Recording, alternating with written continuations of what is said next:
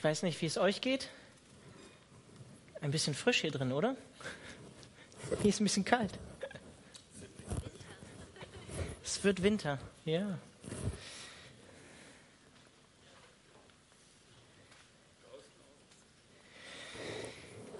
Ja, wir sind im ersten Korintherbrief. Wir sind in interessanten Kapiteln inzwischen.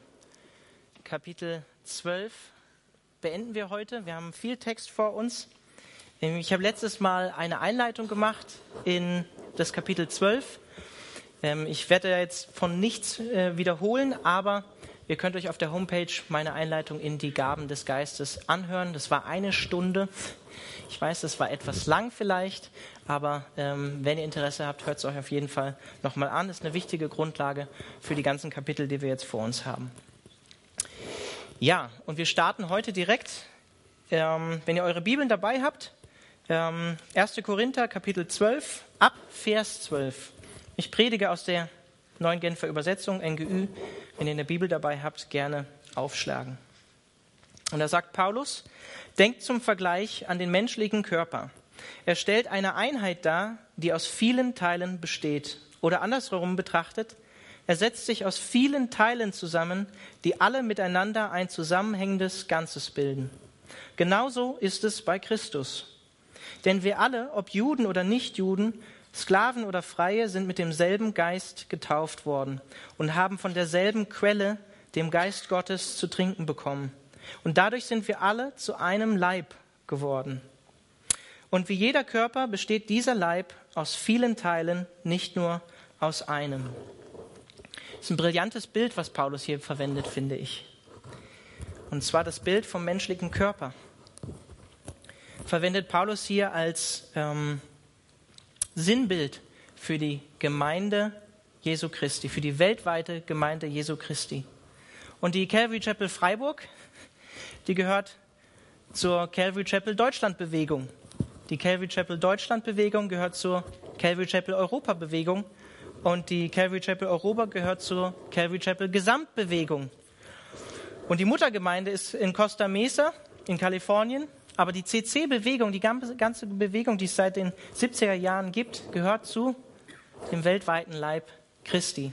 Und dieser Leib Christi setzt sich aus allen Menschen zusammen, die an Jesus Christus glauben, egal welcher Denomination sie angehören, ob sie evangelisch sind, katholisch. Wenn sie an Jesus Christus glauben, dann gehören sie zum weltweiten Leib Christi. Und das ist genauso wahr, was Paulus hier in den ersten Versen sagt, für die unterschiedlichen Aufgaben oder Funktionen, die uns Gott verschiedenen Leuten in der Gemeinde gegeben hat. Zum Beispiel hier in der Calvary Chapel in Freiburg.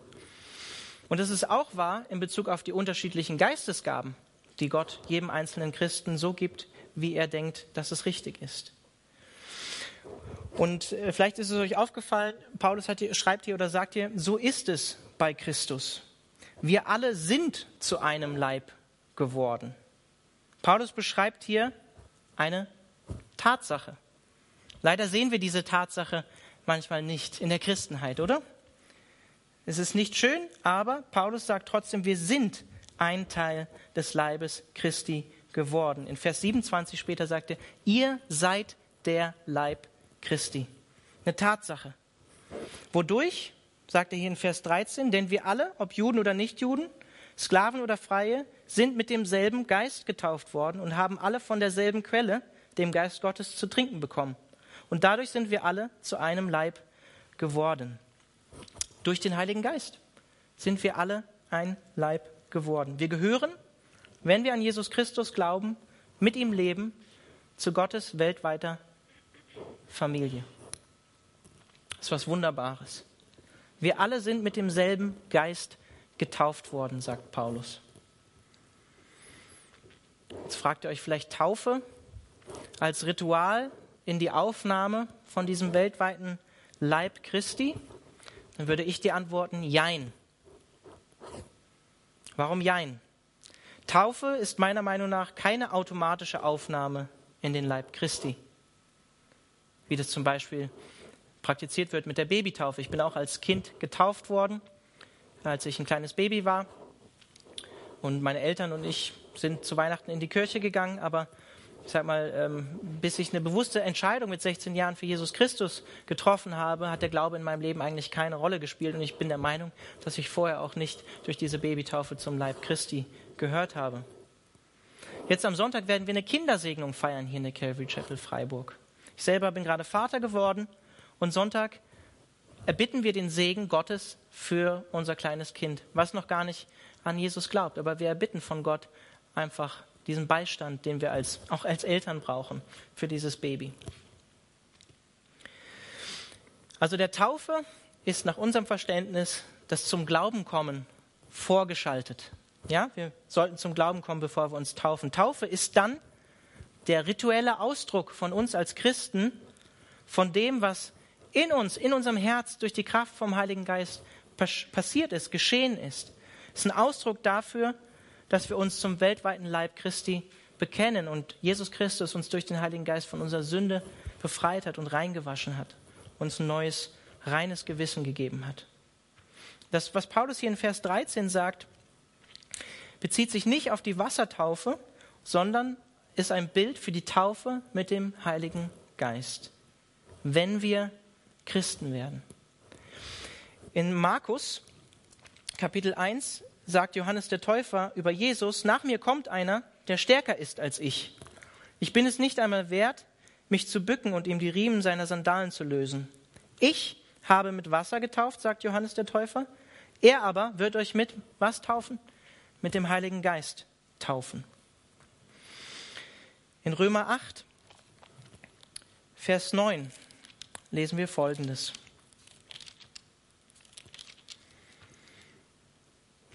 Ihr jedoch steht nicht mehr unter der Herrschaft eurer eigenen Natur, sondern unter der Herrschaft des Geistes. Da ja, wie ich voraussetze, Gottes Geist in euch wohnt. Denn wenn jemand diesen Geist, den Geist Christi, nicht hat, gehört er nicht zu Christus.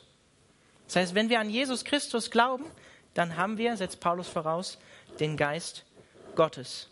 Und in einer anderen Stelle, in Titus, im Titusbrief, in Kapitel 3, Vers 5 bis 6 sagt Paulus Folgendes. Und er hat uns gerettet, Jesus Christus, nicht etwa, weil wir so gehandelt hätten, wie es vor ihm gerecht ist, sondern einzig und allein, weil er Erbarmen mit uns hatte.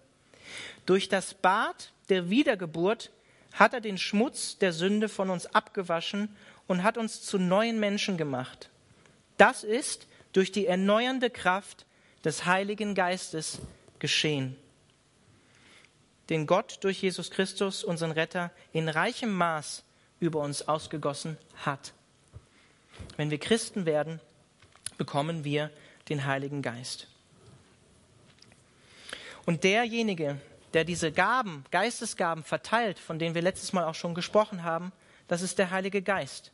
Und dieser Heilige Geist ist auch zuständig für die Einheit im Leib Christi, für die Einheit im Leib. Und wir können diese Tatsache wie ich am Anfang schon gesagt habe, wir sehen das leider manchmal irgendwie nicht in der Christenheit. Wir können diese Tatsache staunend anerkennen und sagen, wir sind ein Teil des Leibes Christi.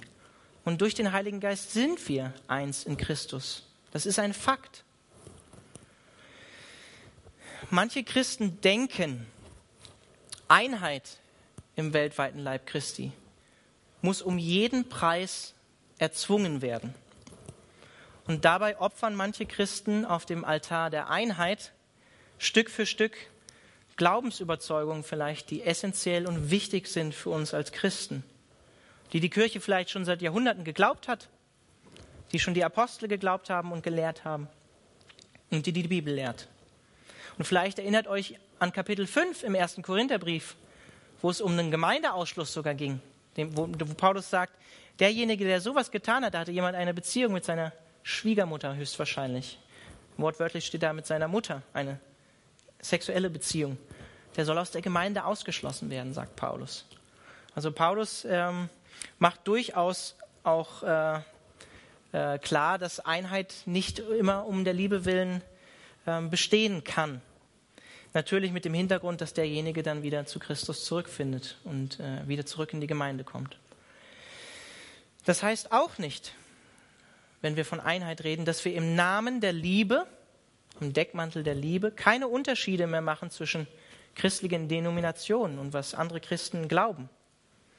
Ja, Jesus hat gesagt im Johannesevangelium, wir sollen eins sein, so wie der Vater eins ist mit Jesus. Das hat er gesagt. Aber dennoch gibt es theologische Unterschiede in der Christenheit. Kann man gar nicht verneinen. Das ist so. Und manche von diesen Unterschieden sind gravierend, würde ich sagen. Und wir werden noch dazu kommen, auch im Korintherbrief in Kapitel 15, einige Korinther dachten, Christus ist gar nicht leiblich auferstanden, ist gar nicht so wichtig.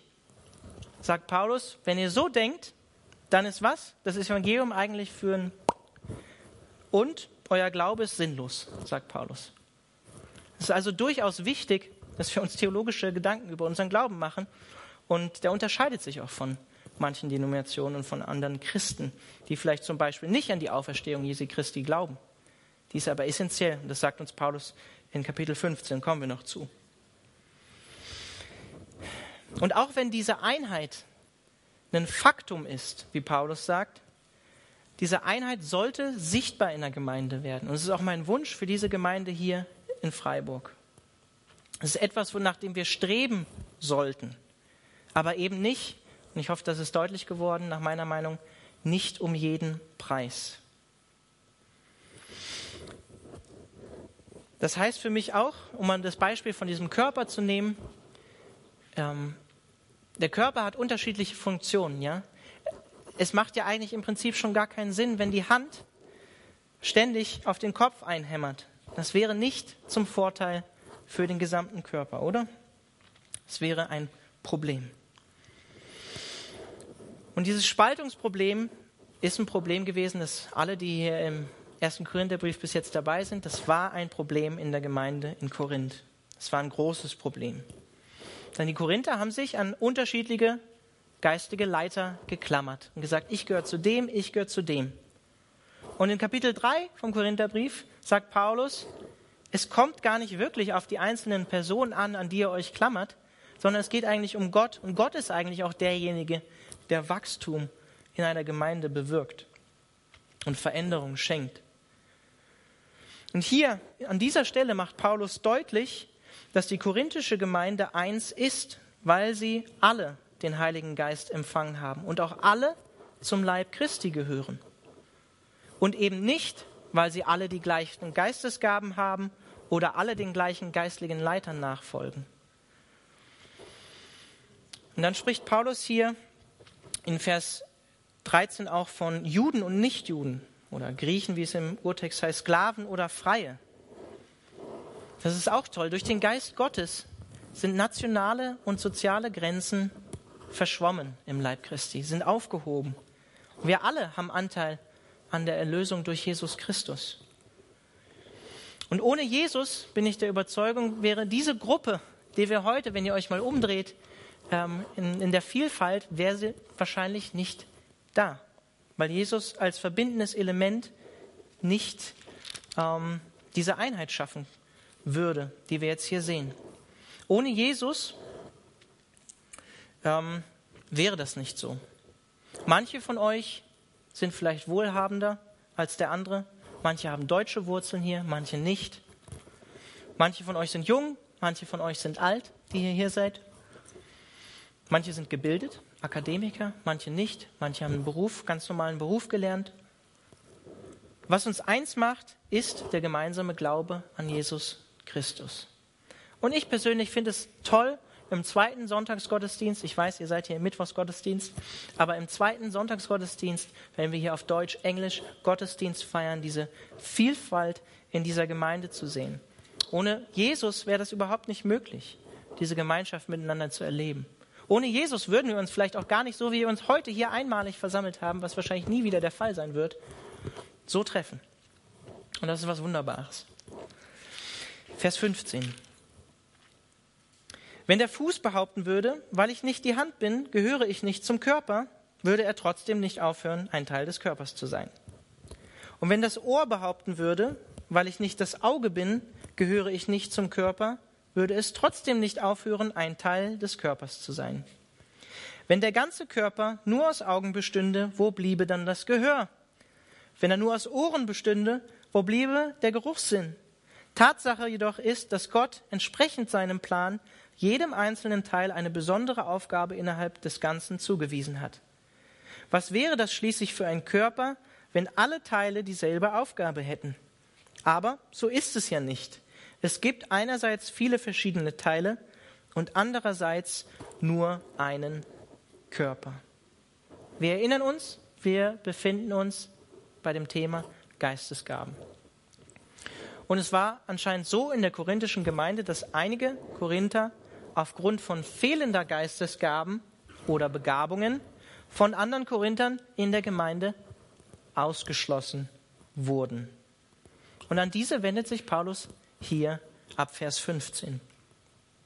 Er sagt, hey, lieber Fuß, auch wenn du keine Hand bist, hey, liebes Ohr, auch wenn du kein Auge bist, du gehörst dennoch zum Leib Christi, auch wenn andere Christen meinen, du würdest nicht dazugehören. Das finde ich ermutigend. Das heißt auch für dich, denk doch bitte nicht, nur weil du nicht diese oder jene Aufgabe oder Begabung von Gott bekommen hast oder Geistesgabe von Gott bekommen hast, dass du weniger wertvoll für Jesus oder für Gott bist. Das ist nicht wahr. Und häufig schreiben wir den Leuten, die vorne jetzt wie ich zum Beispiel am Mikro stehen, die wichtigsten Aufgaben zu. Und ich würde auch sagen, predigen, Wort Gottes auslegen, ist eine ganz, ganz wichtige Aufgabe, aber es ist letztlich eine Aufgabe oder eine Begabung von vielen. Ganz, ganz wichtig. Und letztlich dient auch diese Aufgabe, die ich habe, wie auch andere Aufgaben, diesem einen Zweck, nämlich ähm, Ermutigung und Auferbauung der gesamten Gemeinde. Und vielleicht denkst du, das ist glamouröser, vorne zu stehen oder die Verantwortung für eine Gemeinde zu tragen. Aber wenn ihr euch erinnern könnt, auch im Korintherbrief, Kapitel 4, könnt ihr euch ja online nochmal anhören, Paulus hat bereits gezeigt, was das heißt, geistlicher Leiter zu sein. Kann sich jemand noch daran erinnern? Kann man in einem Wort oder in drei Worten zusammenfassen? Bereitschaft zum Leiden oder Leidensbereitschaft, sagt Paulus. Und ich kann nach sechs Monaten sagen, und ähm, es war schon immer mein Wunsch, Pastor zu sein, es ist der wunderbarste Job der Welt, als Pastor zu arbeiten. Und gleichzeitig kann ich sagen, es ist der herausforderndste Job der Welt. Zumindest von den Jobs, die ich bisher kenne. Und ich hoffe, dir geht es nicht so, wie es einigen Korinthern ging, hier in der Calvary Chapel Freiburg, dass du dich ausgeschlossen fühlst oder nicht gesehen fühlst. Das wäre nicht mein Wunsch. Wenn das so sein sollte, dann sprich mit mir darüber. Sprich Alex Röhm an, sprich Sam an. Das wollen wir nicht. Wir wollen Menschen integrieren und ermutigen, Teil dieser Gemeinde zu werden, mit anzupacken in dieser Gemeinde. Es gibt so viele Möglichkeiten bei uns hier in der Calvary Chapel Freiburg, sich einzubringen. Als ich Christ geworden bin mit 16 Jahren, sahen meine Aufgaben in der Gemeinde, ich habe dann FSJ in der Gemeinde gemacht, relativ simpel aus. Ich habe Tätigkeiten ausgeführt in der Gemeinde, die 98 Prozent, mindestens 98 Prozent der gesamten Gemeinde nicht mitbekommen haben. Ich habe die Toiletten geputzt, ich habe den Gottesdienstsaal gesaugt.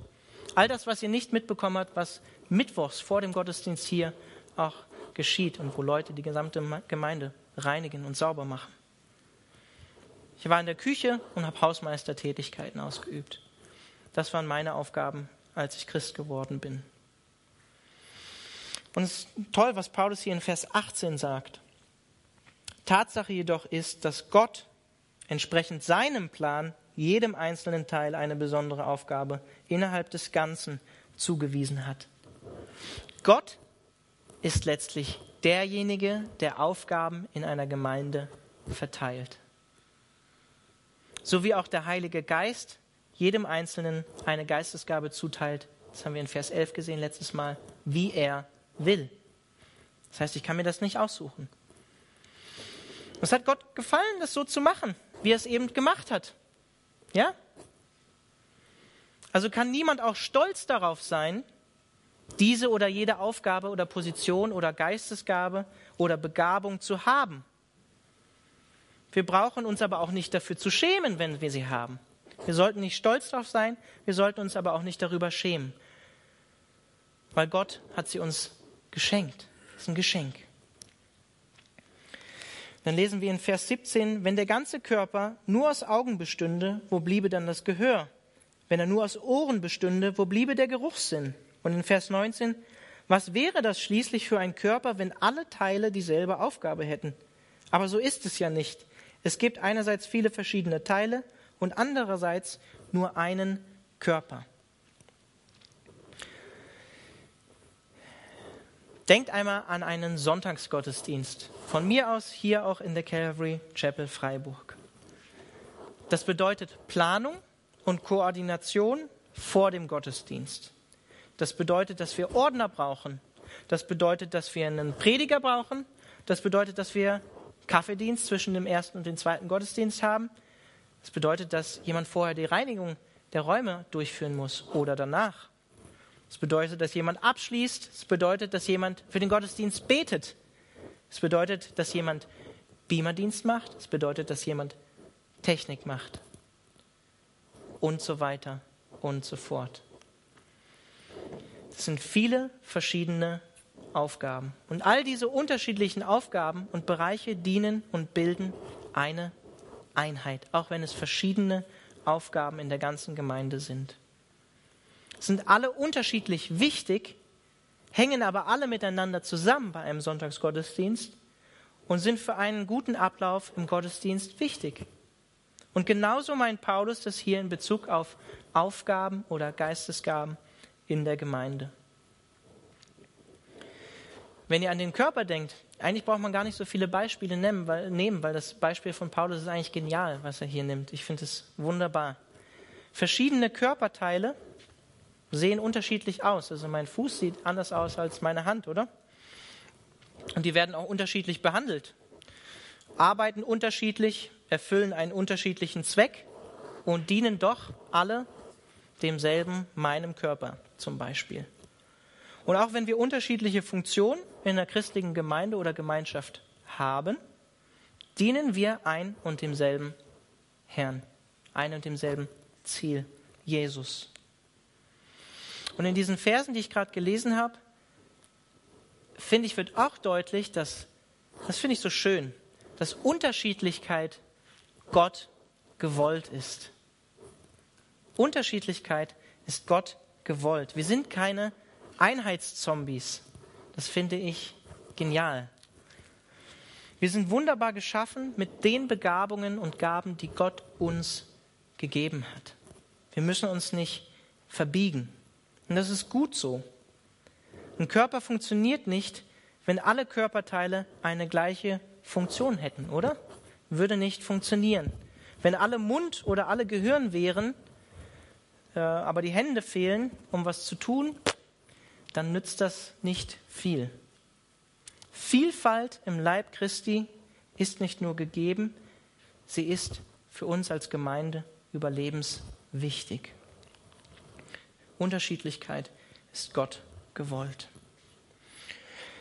Vers 21. Das Auge kann nicht einfach zur Hand sagen, ich brauche dich nicht. Oder der Kopf zu den Füßen, ich brauche euch nicht. Nein, gerade die Teile des Körpers, die schwächer zu sein scheinen, sind besonders wichtig. Gerade den Teilen, die wir für weniger ehrenwert halten, schenken wir besonders viel Aufmerksamkeit. Gerade bei den Teilen, die Anstoß erregen könnten, achten wir besonders darauf, dass sie sorgfältig bedeckt sind. Bei denen, die keinen Anstoß erregen, Entschuldigung, ist das nicht nötig. Gott selbst, der die verschiedenen Teile des Körpers zusammengefügt hat, hat dem, was unscheinbar ist, eine besondere Würde verliehen. Es darf nämlich im Körper nicht zu einer Spaltung kommen. Vielmehr soll es das gemeinsame Anliegen aller Teile sein, füreinander zu sorgen. Wenn ein Teil des Körpers leidet, leiden alle anderen mit. Und wenn ein Teil geehrt wird, ist das auch für alle anderen ein Anlass zur Freude. Hier wendet sich Paulus an die Korinther, die meinten, sie seien aufgrund der Geistesgaben oder Begabungen oder Aufgaben, die Gott ihnen geschenkt hat, anderen Christen überlegen und die, die sie ausgeschlossen haben. Aber was sagt Paulus hier in Vers 22? Nein, gerade die Teile des Körpers, die schwächer zu sein scheinen, sind besonders wichtig, sagt er. Gerade die unscheinbaren Funktionen in einer Gemeinde sind besonders wichtig. Vielleicht kann man das wieder an einem Körper veranschaulichen. Ich finde das Beispiel besonders klasse, wenn du zum Beispiel an deinen kleinen C denkst und du dir, du machst ja nicht so viel Gedanken über deinen kleinen C. Hat jemand diese Woche über seinen kleinen C nachgedacht? Wahrscheinlich nicht, oder? Außer ihr habt ihn euch wehgetan, oder? Verletzt gegen den Tisch. Dann meldet sich so einiges. Da meldet sich nicht nur der Fuß, der schmerzt, sondern da meldet sich alles Mögliche. Vielleicht sagt ihr sogar Mist oder was auch immer ihr sagt, wenn ihr euch verletzt. Also euer Mund meldet sich auch, ja? Oder ihr sagt auch andere Dinge, ja, das kann auch sein. Erst wenn ein Körperteil schmerzt oder krank ist oder fehlt, dann merken wir, was das vielleicht für eine wichtige Rolle äh, gespielt hat und wie wichtig und ehrenvoll dieses Körperteil eigentlich ist. Ja? Wenn hier jemand ein halbes Jahr lang die Gemeinderäume nicht mehr reinigt, kann ich euch sagen, würdet ihr vielleicht nicht alle heute hier so sitzen, wenn das alles nicht sauber wäre. Und in Vers 23 sagt Paulus, gerade den Teilen, die wir für weniger ehrenwert halten, schenken wir besonders viel Aufmerksamkeit. Gerade bei den Teilen, die Anstoß erregen könnten, achten wir besonders darauf, dass sie sorgfältig bedeckt sind. Man könnte das jetzt auch anders veranschaulichen. Ich veranschauliche es jetzt so. Arme, Beine, Ohren oder Augen, ja, all das sind Körperteile, die man von außen sehen kann. Ihr könnt sie bei mir sehen. Aber mein Herz, meine Lunge, meine Venen oder Arterien, mein Magen, das sind Körperteile, die ihr alle nicht direkt sehen könnt. Aber sie sind trotzdem essentiell und überlebenswichtig für mich, dass ich hier stehe und funktioniere. Vers 24. Gott selbst, der die verschiedenen Teile des Körpers zusammengefügt hat, hat dem, was unscheinbar ist, eine besondere Würde verliehen. Ich finde, das wird am besten deutlich eigentlich im Leben von Jesus selbst, wie in Philippa 2, wo er sich wo er den Weg des Dieners geht oder wo dieser Weg des Dieners beschrieben wird. Oder in Lukas Kapitel 22, wo davon die Rede ist, dass Jesus eben nicht gekommen ist zu uns, um bedient zu werden von uns als Menschen, sondern er ist gekommen als jemand, der dient, als ein Vorbild. Und genauso an diesem Vorbild sollen wir uns orientieren. Matthäus 23. Und dann kommen wir zum Hauptanliegen von dem, was Paulus hier in dem Korintherbrief allgemein und auch in diesem Abschnitt sagt. Er sagt, es darf nämlich im Körper nicht zu einer Spaltung kommen. Vielmehr soll es das gemeinsame Anliegen aller Teile sein, füreinander zu sorgen. Wenn ein Teil des Körpers leidet, leiden alle anderen mit. Und wenn ein Teil geehrt wird, ist es auch für alle anderen Anlass zur Freude. Das ist der Haupt, das Hauptanliegen von Paulus in diesem Brief. Eine egoistische, selbstzentrierte und stolze Haltung der Korinther bloßzustellen und zu zerstören. So wie er im ersten Kapitel sagt, ist Christus denn zerspalten, sagt er, weil einige sagen, ich bin von Paulus, ich bin von Petrus und er sagt, ist Christus denn zerspalten? Niemals, ist ja ein Körper, ein Leib, das sollte nicht so sein. Und was Paulus hier in Vers 25 und Vers 26 sagt, das gemeinsame Anliegen aller Teile füreinander zu sorgen, das ist Gemeinde. Das sollte Gemeinde sein, meiner Meinung nach. Das ist Gemeinde.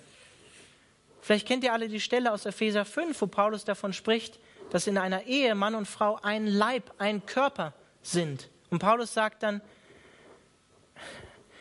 liebe Männer, wenn ihr, ihr, ihr seid doch nicht so doof, ähm, euren eigenen Körper nicht zu lieben, sondern ihr liebt eure, liebt eure Frauen. Liebt eure Frauen, sagt Paulus. Und genauso soll es in einer Gemeinde sein. Wir sollen einander lieben wie uns selbst, einander dienen.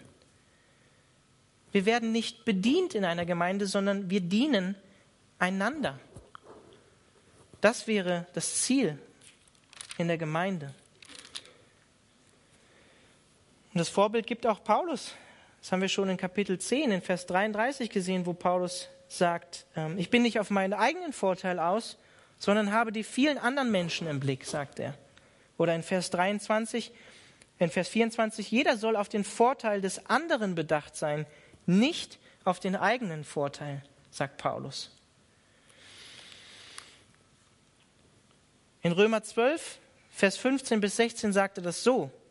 Freut euch mit denen, die sich freuen, weint mit denen, die weinen, lasst euch im Umgang miteinander davon bestimmen, dass ihr ein gemeinsames Ziel habt.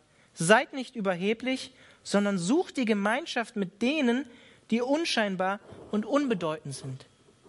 Das ist das Vorbild, was Jesus vorgelebt hat. Das ist Gemeinde. Ich finde es klasse, was hier in Vers 26 steht. Wenn ein Teil des Körpers leidet, leiden alle anderen mit. Wenn ein Teil geehrt wird, ist es auch für alle anderen ein Anlass zur Freude. Kannst du das? Kannst du das? Dich über Erfolg bei deinen Geschwistern freuen? Oder bist du neidisch? Nimmst du überhaupt Anteil am Leben von anderen Menschen in der Gemeinde? Kennst du sie? Oder kommst du nur jeden Mittwochabend einmal hierher, um dich von vorne, ich bin jetzt provokant, berieseln zu lassen von uns? Ich hoffe nicht. Ein Körperteil, meine Hand zum Beispiel, das vom restlichen Körper abgetrennt wird, das wird sterben. Ein Körperteil, was von mir abgetrennt wird, wird sterben. Und dem restlichen Körper, dem wird es Schmerzen zufügen, dem wird es nicht gut tun. Und ich weiß, wir sind eine große Gemeinde. Aber es sollte eigentlich so sein in einer Gemeinde, dass es traurig ist, wenn jemand nicht wahrgenommen wird in der Gemeinde und von heute auf morgen, obwohl er schon zwei Jahre in die Gemeinde geht, nicht mehr da ist und es keinem auffällt. Es wäre nicht gut. Und das ist auch nicht mein Wunsch für diese Gemeinde. Das, was hier in Vers 26 steht, das setzt voraus, dass wir uns einander kennen. Oder? Ja. Gottesdienst, so wie wir es jetzt hier feiern, das ist eine Veranstaltung innerhalb der Woche. Eine Veranstaltung. Und ich kann nur mit anderen Leuten leiden, wenn ich sie und ihre Leiden auch kenne. Wenn ich sie und ihre Freuden auch kenne. Das bedeutet, dass wir ein Herz füreinander haben, dass uns der andere eben nicht egal ist, so wie Jesus das vorgelebt hat. Das bedeutet, dass wir gegen ein, gegenseitig annehmen, trotz der Unterschiedlichkeit und Vielfalt, die wir im Leib Christi auch haben, mit denen Gott uns auch geschaffen hat. Dass wir uns einander gemeinsam ermutigen, mehr wie Jesus zu werden, ihm ähnlicher zu werden. Und das geschieht in der Gemeinschaft im Leib Christi. Ich möchte euch ein nicht so optimales Beispiel geben. Ich persönlich, und das wisst ihr, wenn ihr mich kennt, ich habe ein Namensproblem. manchmal sagen mir Leute, das ist nicht so optimal als Pastor, ähm, manchmal sagen mir Leute den Namen und während sie den Namen sagen, fällt er schon wieder hinten aus meinem Kopf raus. Ja, dann muss ich manchmal nochmal nachfragen oder habe es zum nächsten Mal leider vergessen. Nehme mir das nicht übel, aber ich habe ein Namensproblem, ja? Aber jetzt will ich dich mal auch herausfordern. Wenn du jetzt in die Vorderreihe schaust, ihr, ihr also ja, ihr, ihr dürft nicht, aber ihr dürft nach hinten schauen dann gleich. Ähm, wenn du jetzt in die Vorder- oder Hinterreihe schaust, kennst du die Leute, die hier sitzen? Ich vermute mal, nicht unbedingt, oder? Schaut ruhig mal nach vorne und nach hinten. Ich vermute mal, dass ihr euch nicht unbedingt alle kennt. Da kennt jemand schon Namen, das ist gut. Das ist gut. Das ist auch richtig, ja. Glamourös stehe ich hier vorne im Licht. Ja. Was ich damit sagen will, ich will euch wirklich herausfordern und ich fordere mich auch selber heraus. Kommst du hier in den Gottesdienst und gehst wieder, ohne andere Menschen kennenzulernen oder kennengelernt zu haben? Ich glaube, es gibt Zeiten in einem christlichen Leben, wo das in Ordnung ist. Ja, es gibt Zeiten, da braucht man Abstand von anderen Menschen, manchmal vielleicht sogar gerade von Christen. Ähm, grundsätzlich sollte das allerdings nicht so sein, glaube ich. Gemeinde ist mehr als dieser Mittwochabend hier, den wir gemeinsam feiern. Und ich frage dich, ich fordere dich heraus, siehst du dich als Teil dieses Körpers, der Calvary Chapel Freiburg? Auch wenn du nur vielleicht in den Mittwochsgottesdienst kommst. Wenn du sonst in eine andere Gemeinde gehst ähm, und nur Mittwochs hier bist, bist du trotzdem immer herzlich willkommen. Auch generell bist du herzlich willkommen. Ich will niemanden ausladen, das ist äh, gar nicht der Punkt, den ich machen will. Aber fühlst du dich als Teil der Calvary Chapel Freiburg? Und wenn ja, wo ist dein Platz im Dienst in der Calvary Chapel Freiburg, im Leib der Calvary Chapel Freiburg? Bringst du dich überhaupt hier mit ein, mit den Gaben, die Gott dir gegeben hat? Häufig beschweren sich Leute, sie würden nicht in die Gemeinschaft von der Gemeinde hineinfinden, gerade in größeren Gemeinden wie vielleicht dieser Gemeinde hier. Das ist auch nachvollziehbar und es ist auch schwierig in großen Gemeinden, kann ich alles verstehen. Aber häufig sind es leider Leute, die selber dann sich beschweren, aber nicht Teil des Leibes werden, indem sie mit anpacken und Dinge tun in der Gemeinde. Mein Tipp ist, wenn du ein Teil von diesem Körper werden willst und dich vielleicht auch übersehen fühlst, dann fang doch an, mit uns zu sprechen und in dieser Gemeinde dich einzubringen, in dieser Gemeinde zu dienen, deinen Teil dazu beizutragen. Gemeinde lebt nicht nur von mir hier vorne oder von Samuel Garrett oder Alex Röhm, von Christin, von Heidi, von Fred. Gemeinde lebt vom gesamten Leib Christi. Nicht nur von ein paar Leuten, die dafür bezahlt werden, in dieser Gemeinde zu dienen. Ich weiß nicht, wie du über Gottesdienst denkst, aber Kirche ist nicht nur ein Event am Sonntag mit einem Mikrofon und einer Person vorne, die irgendwas erzählt, oder mehrere Personen, die dich bespaßen. Gemeinde oder Kirche sollte mehr sein. Gemeinde oder Kirche sollte dazu dienen, dass wir das Leben füreinander öffnen, dass wir Anteil haben an den anderen Personen und dem, was sie erleben. Gemeinde ist mehr als ein Event, als dieser Gottesdienst hier und jetzt. Gemeinde ist Beziehung. So wie Jesus Christus sich immer wieder auch Zeit für Menschen genommen hat, Zeit mit Menschen verbracht hat. Und ich hoffe, dass diese Gemeinde einigen Menschen ein Zuhause auch bietet und eine Familie bietet. Wir wollen darin auch wachsen. Und ich finde es toll, dass wir nach dem Mittwochsgottesdienst inzwischen das CC-Café haben. Das ist so wichtig, so ein wichtiger Dienst. Ein super Dienst.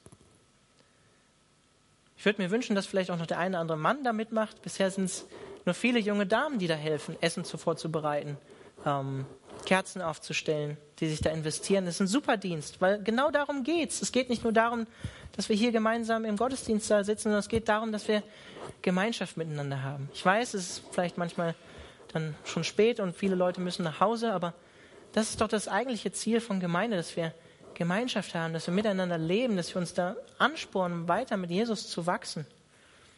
Freude und Tränen miteinander zu teilen. Das ist Gemeinde.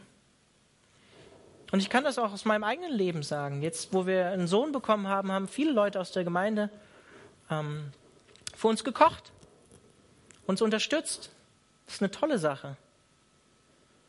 Ähm, ich hoffe nicht nur, weil ich bekannt bin und vorne stehe. Ich würde mir das wünschen, dass es innerhalb der ganzen Gemeinde so ist und nicht nur, weil die Leute mich kennen und wissen, ah ja, der Pastor, der bekommt ein Kind.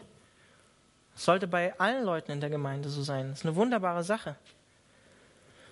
Diesem Jahr hat mir auch jemand geholfen, Regal im Arbeitszimmer aufzubauen, als ich wenig Zeit hatte. Das ist auch Gemeinde, das ist super, das ist toll. Bist du verbunden mit der Calvary Chapel Freiburg? Oder schwebst du umher? Auge oder einen Mund? Am schlimmsten sind die Münder, ja? Gerade die, die von Gemeinde zu Gemeinde fliegen und sich immer über alles beschweren, ohne selbst mit den Händen zu sprechen oder selbst zu den Händen zu werden und mitzuarbeiten. Immer nur über die Dinge in der Gemeinde ereifern, die nicht nach ihren Vorstellungen laufen, aber selber keine Motivation haben, sich einzubringen. Am Fußballrand stehen, ich finde das immer so toll, ich, ich liebe dieses Beispiel. Äh, Im Fußballstadion ein Mann mit einem Bier, so ein Bauch und er eifert sich über die Leute, die da ähm, durch den, durchtrainiert über das Spielfeld laufen und wirklich ihr Bestes geben, ja.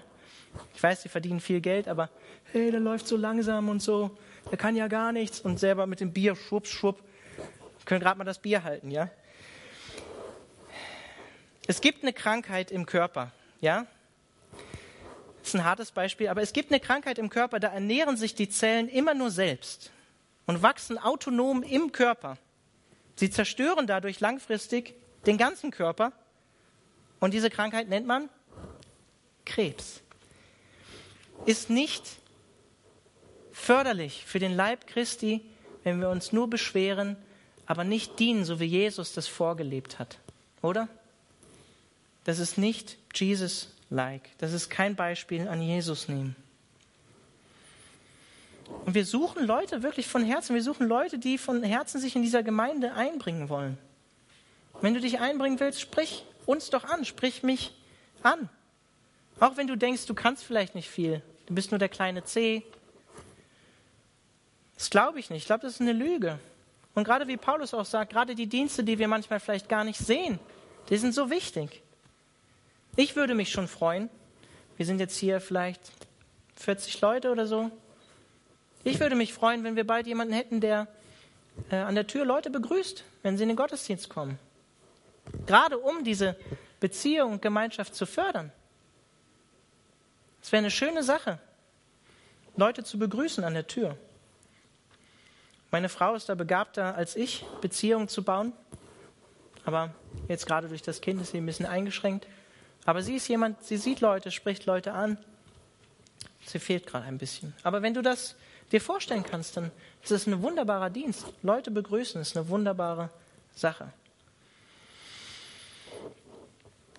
Keine unwichtige Aufgabe. Ich komme langsam zum Schluss. Vers 27 bis Vers 31. Wir haben einen langen Abschnitt heute. Das alles gilt nun auch im Hinblick auf euch, denn ihr seid der Leib Christi und jeder einzelne von euch ist ein Teil dieses Leibes. Gott hat in der Gemeinde allen eine bestimmte Aufgabe zugewiesen. An erster Stelle sind die Apostel zu nennen, an zweiter die Propheten, an dritter die Lehrer. Weiter gibt es die, die dazu befähigt sind, Wunder zu tun, oder denen die Gabe des Heilens geschenkt ist, oder die imstande sind, praktische Hilfe zu leisten oder Leitungsaufgaben zu übernehmen, oder die in Sprachen reden können, die von Gott eingegeben sind. Sind etwa alle Apostel, sind alle Propheten, sind alle Lehrer? Natürlich nicht. Es sind auch nicht alle dazu befähigt, Wunder zu tun. Nicht alle haben die Gabe des Heilens. Nicht alle können in einer von Gott eingegebenen Sprache reden oder das Gesagte in verständlichen Worten wiedergeben. Allerdings ist der Nutzen für die Gemeinde nicht bei allen Gaben gleich groß. Bemüht euch um die Gaben, die der Gemeinde am meisten nützen. In Vers 28 macht Paulus in Kapitel 12 zum dritten Mal deutlich, dass es Gott selber ist, der Geistesgaben oder Aufgaben, Begabungen schenkt, wie er möchte. Und ich möchte euch einfach einladen und auffordern dazu, betet doch für diese Gemeinde, betet doch für diesen Leib, betet doch für die Leute, die in dieser Gemeinde dienen, für die Dienste in dieser Gemeinde, sie wachsen. Wir brauchen Menschen, die sich mit einbringen. Wir suchen dringend Älteste in dieser Gemeinde, die uns in dieser Aufgabe unterstützen können. Bitte doch Gott darum, dass er uns da unterstützt und uns beschenkt. Wir brauchen Unterstützung.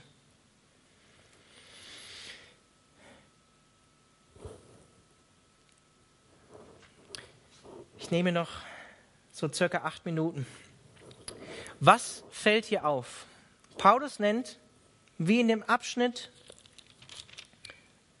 Verse 8 bis 10, wo er auch von Geistesgaben spricht, die Zungenrede oder die Sprachenrede als letztes von all diesen Gaben. Und das war wahrscheinlich die Gabe, wie wir in Kapitel 14 im Korintherbrief noch sehen werden, die die Korinther besonders hochgehalten haben. Zungenrede muss jeder können. Und diese Gabe, das finde ich ganz interessant, ich teile da die Auslegung ähm, von den meisten Auf Auslegern, die sagen, das war wahrscheinlich die Gabe, die die Korinther hochgehalten haben. Die nennt Paulus bewusst als letztes in dieser Aufzählung. Und Paulus verteilt hier Ordnungszahlen. Als erstes Apostel, zweites Propheten, dann Lehrer. Das zeigt uns wahrscheinlich, dass genau diese Aufgaben, die Gott verteilt hat, von den Korinthern nicht gerade hoch geschätzt wurden. Wir erinnern uns daran, Apostel, Paulus selbst als Apostel, hatten einige Probleme mit äh, die Korinther mit Paulus ne? und seiner Autorität. Der schwache, dumme Paulus, der in so ja gar nicht großer Redegewandtheit uns das Evangelium gebracht hat. Und wen nennt er hier bewusst zuerst, den Gott eingesetzt hat? Die Apostel, nämlich ihn.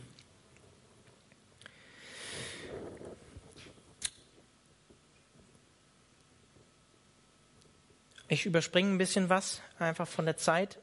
Ich will gar nicht so groß auf die einzelnen Begabungen oder Gaben oder Aufgaben, äh, die Paulus hier nennt, eingehen, weil ich glaube, auch hier der Punkt, ähm, wohl auf eine, eine Gabe will ich eingehen, und zwar auf die Gabe der Hilfeleistungen, die hier mittendrin aufgeführt wird. Ganz kurz.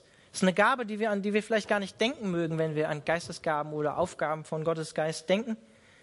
Praktische Hilfe leisten, im Hintergrund mitwirken, mitarbeiten. Das ist eine wunderbare Gabe. Das ist keine schlechtere Gabe oder eine Gabe, die ungesehen ist von Gott. Das ist eine super wichtige Aufgabe, zu helfen, zu dienen, so wie Jesus gedient hat. Ich glaube, der Hauptpunkt in diesem letzten Abschnitt ist ein anderer. Es sind alles rhetorische Fragen, die Paulus hier stellt. Natürlich sind nicht alle Apostel, es sind auch nicht alle Lehrer, es sind auch nicht alle befähigt, Wunder zu tun. Natürlich ist das nicht so. Das sind alles rhetorische Fragen. Und Paulus sagt hier ganz klar, die Gabe der Zungenrede ist nicht für jeden Christen bestimmt. Genauso wenig Apostel zu sein oder Prophet oder Lehrer oder oder was auch immer. Und daher können wir auch eine bestimmte Geistesgabe nicht über andere Gaben erheben oder bestimmte Aufgaben und sagen, die muss jeder richtige Christ haben. Das passt nicht zu dem, was Paulus hier sagt. Ich hatte letzten Mittwoch ein Gespräch mit einer jungen Dame über ein Event in Deutschland hier im letzten Jahr. Da wurden die Teilnehmer dann in Bussen eingeladen, in die Stadt zu fahren, um dann andere Menschen in der Stadt zu heilen. Ich würde sagen, mit Paulus ist die Grundmotivation ist richtig oder gut, aber sind alle dazu befähigt zu heilen? Paulus würde sagen, natürlich nicht. Ich finde die Grundhaltung gut, sowas zu tun. Aber nicht jeder hat die Gabe der Heilung. Und diese junge Dame hat mir gesagt, sie hat sich ganz schön unter Druck gesetzt gefühlt in diesem Event, wo ja auch eine Gruppendynamik ist.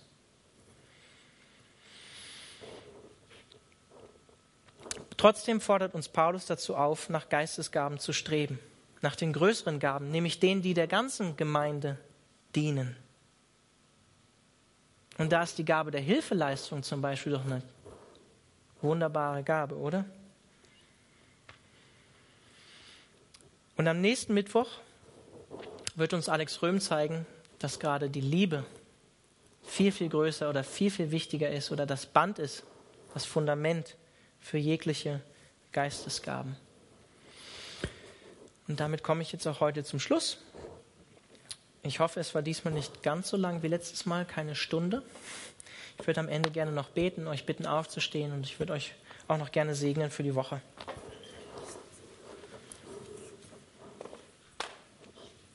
Und dann singen wir noch ein Lied zusammen. Herr Jesus, ich danke dir dafür, dass du uns erwählt hast, dass wir zu deinem Leib gehören. Ich danke dir dafür, dass du der Kopf bist vom ganzen Körper und dass wir zu dir gehören dürfen. Ich preise dich dafür. Und ich möchte dich darum bitten, dass, dass du uns zeigst, wo du uns begabt hast, dass du uns zeigst, wo unser Platz ist in diesem Gottesdienst, in dieser Gemeinde, in diesem Körper. Ich möchte dich darum bitten, dass du ähm, uns herausforderst, uns einzubringen. Ich möchte dich darum bitten, dass da, wo, wo wir vielleicht entmutigt sind, wo wir denken, wir können nicht viel, Gott, dass du uns durch deinen Heiligen Geist zeigst, mit was du uns befähigt hast, mit was du uns begabt hast. Ich möchte dich darum bitten, da wo, wo wir vielleicht ja, Ermutigung einfach von dir brauchen, Jesus. Wo wir Ermutigung brauchen, Schritte nach vorne zu gehen, uns einzubringen, dass du uns das schenkst, dass wir uns trauen, das zu tun. Und da, wo es jetzt einfach auch gar nicht dran ist für manche Leute, sich einzubringen in der Gemeinde, möchte ich dich auch darum bitten, dass du ihnen das zeigst und dass du ihnen es klar machst. Es gibt nämlich auch Zeiten, wo wir einfach da sein dürfen, wo wir einfach konsumieren dürfen. Möchte ich darum bitten, dass ähm, du da jedem Einzelnen einfach das zusprichst, was er braucht gerade. Ja, Herr, und ich möchte dich bitten, dass du jeden Einzelnen hier segnest für die Woche, die jetzt vor uns liegt. Und ähm, ja, ich möchte dich darum bitten, dass du uns segnest, Jesus. Amen.